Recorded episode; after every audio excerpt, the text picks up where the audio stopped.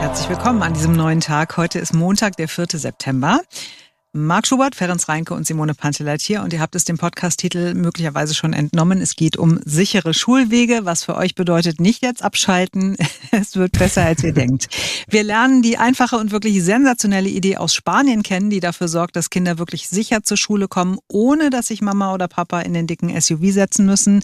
Unser Berlin-Reporter Christian Fuchs hat sich das angeguckt und zuerst gucken wir mal auf die Statistik, die mehr sagt, als man in den Nachrichten so hört. Ja, die Zahl der Kinder, die im Straßenverkehr verunglücken, hat zugenommen. Das war die Meldung so vor etwa äh, zwei Wochen. Und dann gab es noch den Zusatz nach dem pandemiebedingten Rückgang.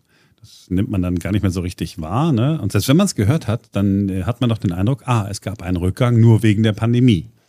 Jetzt will ich nicht sagen, jemand hat bewusst was äh, falsch dargestellt, aber ne, manchmal hat man nicht so viel Zeit, dann nimmt man nur die ersten vier, fünf äh, Sätze und dann geht's weiter.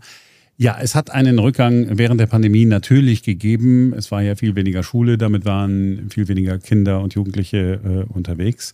Aber es gibt einen Rückgang schon seit Jahrzehnten von Jahr zu Jahr und das ist eine gute Nachricht. Das ist eine gute Nachricht aus der Statistik, die man äh, so häufig äh, überhört oder von der man überhaupt nichts weiß. 1992 sind noch mehr als 50.000 Kinder im Straßenverkehr verunglückt pro Jahr. Im vergangenen Jahr waren es 25.000. Natürlich zu viel, aber eine Halbierung. Also hm. eine wirklich gute Nachricht. Ja, trotzdem hat man natürlich bei äh, jedem Kind, wo man hört, das verunglückt, ne, so dieses Bild im Kopf, das Kind angefahren. Das gibt's leider, aber die Statistik, die ist da äh, deutlich vielschichtiger. Es werden nämlich alle Kinder gezählt, die verunglücken. Kinder unter sechs verunglücken am häufigsten im Auto, weil sie häufig ja noch nicht selbstständig im Verkehr unterwegs sind. Bei Schulkindern ist das dann ein bisschen anders. Sechs bis 14-Jährige verunglücken am häufigsten auf ihrem Fahrrad. 42 Prozent ist der Anteil. 28 Prozent in einem Auto und 21 Prozent zu Fuß. Das soll jetzt nichts beschönigen, aber das ist einfach mal die vollständige Statistik, damit ihr auch das komplette Bild habt davon. Ja, 21 Prozent zu Fuß. Das heißt, äh, ein Fünftel der Kinder verunglückt zu Fuß, nicht alle auf dem Schulweg, aber ja, äh, die Zahlen sind morgens und nachmittags zu den Zeiten, wenn Kinder zur Schule gehen und äh, aus der Schule kommen, äh, vergleichsweise hoch. Aber es ist eben auch ein Autoanteil dabei und es ist ein, ein, ein Fahrradanteil dabei. Heute jedenfalls ein sehr aufregender Tag für die Erstklässler in Berlin. Für die war es wirklich der aller, allererste Schultag überhaupt. Und wir Autofahrer sind natürlich wieder umso mehr gefragt, aufzupassen im Straßenverkehr, weil die Kleinen natürlich noch überhaupt gar keine Übung haben. Ne? Die, die kennen sich noch nicht so damit aus und das ist mhm. alles wahnsinnig aufregend. Und dann trifft man da auf einmal die neuen Freunde wieder und so und muss man besprechen und dann guckt man nicht so richtig hin, was da auf der Straße passiert. So, und damit äh, das von uns Erwachsenen auch keiner vergisst, dass jetzt Erstklässler unterwegs sind, das wir jetzt noch ein bisschen mehr aufpassen müssen, ist die Polizei im Einsatz. Unser Berlin-Reporter Christian Fuchs ist heute früh in der Nähe der Otto-Suhr-Allee in Charlottenburg gewesen, an der Ludwig-Kauer-Grundschule. Da gab es eine Schwerpunktkontrolle. Ja, die Polizei ist hier mit äh, circa fünf Beamten des Ordnungsamtes auch nochmal da und hier wird natürlich ähm, geguckt, dass auch alles sicher ist. Und das ist auch dringend notwendig. Habe ich gerade eben eine Situation erlebt, da ist hier eine relativ enge Straße und da fährt einfach ein Kind so mit dem Fahrrad vielleicht zweite, dritte Klasse, einfach vom Gehweg einfach auf die Straße. Kommen natürlich Autos, ne? Da hatten alle zumindest einen Schreckmoment, auch äh, die Polizistinnen und Polizisten hier vor Ort. Christine Böttcher-Schonsack ist hier schon seit Jahren auf dem Abschnitt, kennt im Grunde hier auch ja fast alle Kinder, muss man ja sagen, haben sie gerade gesagt. Ähm, das war ja schon gerade eine gefährliche Situation, ne? Muss man auch mit drauf achten. Da muss man sehr drauf achten. Ja, mm, die Eltern haben oftmals die Augen gar nicht überall. Wir ja. geben dann Tipps, dass wir sagen, lassen Sie das Kind vorfahren. Dann haben Sie, sehen Sie, was passiert. Mhm. Im Rücken sieht man nicht, was das Kind macht und was. Ja, genau. Die Mutter fuhr vor, das Kind hinterher, hat man es genau. hat man's nicht im Blick. Das ist ja sozusagen eine Sache, worauf Sie achten. Worauf wird noch geschaut heute früh? Also wir schauen ganz stark auf die Autofahrer, dass die möglichst langsam fahren, dass sie mhm. Rücksicht nehmen auf die Kinder, dass sie möglichst nicht in zweiter Spur halten oder im Halteverbot vor der Schule, das Auto verlassen, parken und dass die Kinder möglichst im Auto richtig gesichert sind. Mhm. Das ist also auch immer noch ein großes Problem. Im Großen und Ganzen ist es hier relativ ruhig. Die allermeisten fahren langsam, halten sich dran. Ohnehin relativ wenig Autos hier. Also das ist schon mal gut. Aber an dieser einen Situation sieht man, ja, eine Situation reicht eben. Man muss halt wirklich ganz besonders darauf achten. Und ganz besonders heute, wo so viele Erstklässler unterwegs sind. Ich würde mich auch überhaupt nicht trauen, äh, vor meinem Kind herzufahren muss ich ganz ehrlich sagen. Ich würde immer äh, Mhm. hinter dem Kind herfahren. Mhm, absolut. Ja, sehe ich genauso. Ja. Aber wir sitzen hier und können das einfach so sagen. Ne? Im, täglichen Leben passiert es dann doch mal anders. Simone, Ja. du bist doch sicher auch immer schön hinterher gefahren.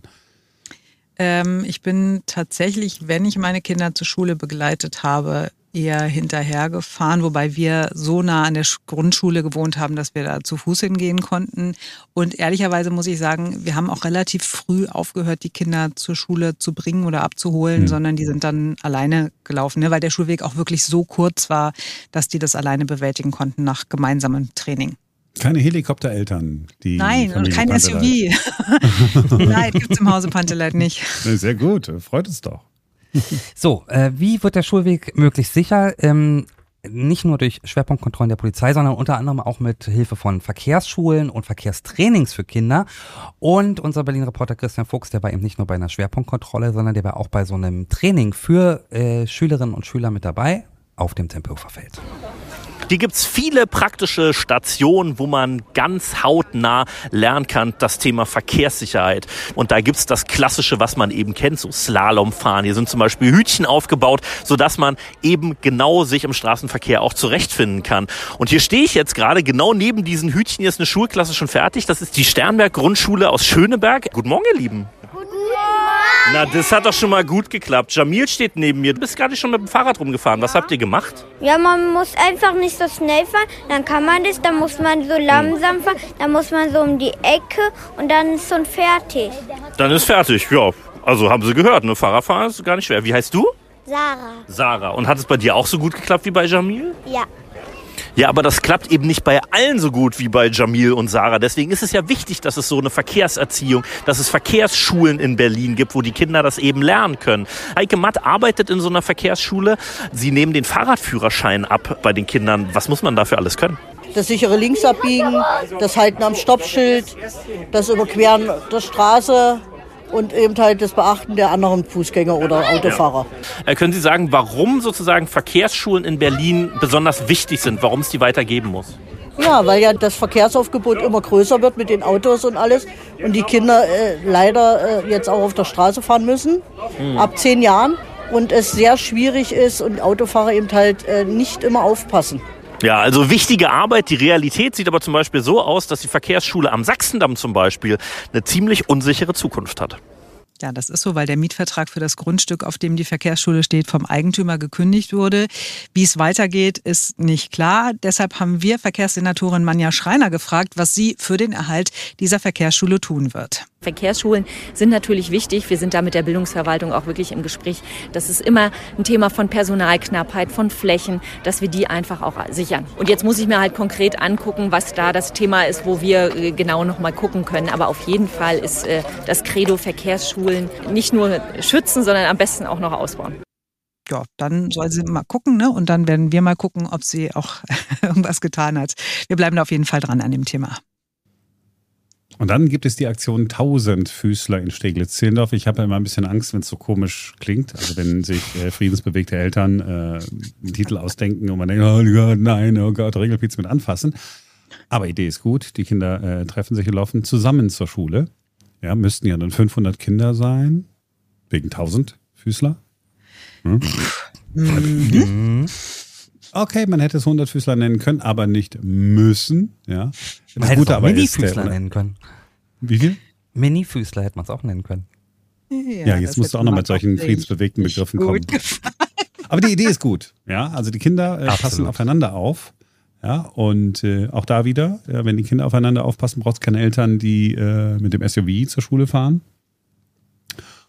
Gut. So, noch eine viel bessere Idee. Also, äh, also auch eine gute Idee, aber eine Idee, von der ich überhaupt noch nichts gehört hatte, die ich aber sensationell finde, die kommt aus Bohnsdorf in Köpenick.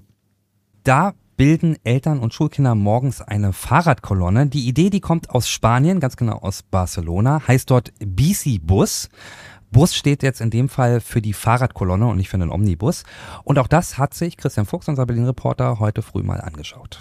Ja, hier ist gerade äh, so eine große Kolonne angekommen mit mehreren Fahrrädern, Kleinfahrrädern natürlich, die Kinder. Und die werden gebracht hier von den Eltern. Die teilen sich immer ganz gut auf. Das ist eine echt coole Sache. Und dann äh, bringen die die einfach hier zur Schule. Emilia ist auch gerade angekommen, hat gerade das Fahrrad abgestellt. Emilia, wie ist das so in der Kolonne zu fahren? Toll. Ja? Macht es Spaß? Ja. Okay. Moritz ist einer derjenigen, die gesagt hat, wir brauchen so einen Fahrradbus hier. Jetzt kennt man quasi Laufbus, haben wir auch schon drüber berichtet, aber warum jetzt Fahrradbus? Warum habt ihr gesagt, irgendwie, das ist unsere Variante hier? Weil Fahrradfahren mehr Spaß macht bei den Kindern und weil sie natürlich, wenn sie mehr Fahrrad fahren, äh, sicherer im Fahrradfahren und im Verkehr werden. Ja. Und funktioniert ganz gut. Wie viel, also heute waren es äh, so fünf, sechs Kinder. Wie viel habt ihr normalerweise? Ach, so 10, 12, manchmal aber auch so fast äh, ein bisschen über 20 Kinder. Oh, das ist aber dann eine große Kolonne. Das ist eine große Gruppe, genau. Ja, sind wir, haben wir echt äh, genommen.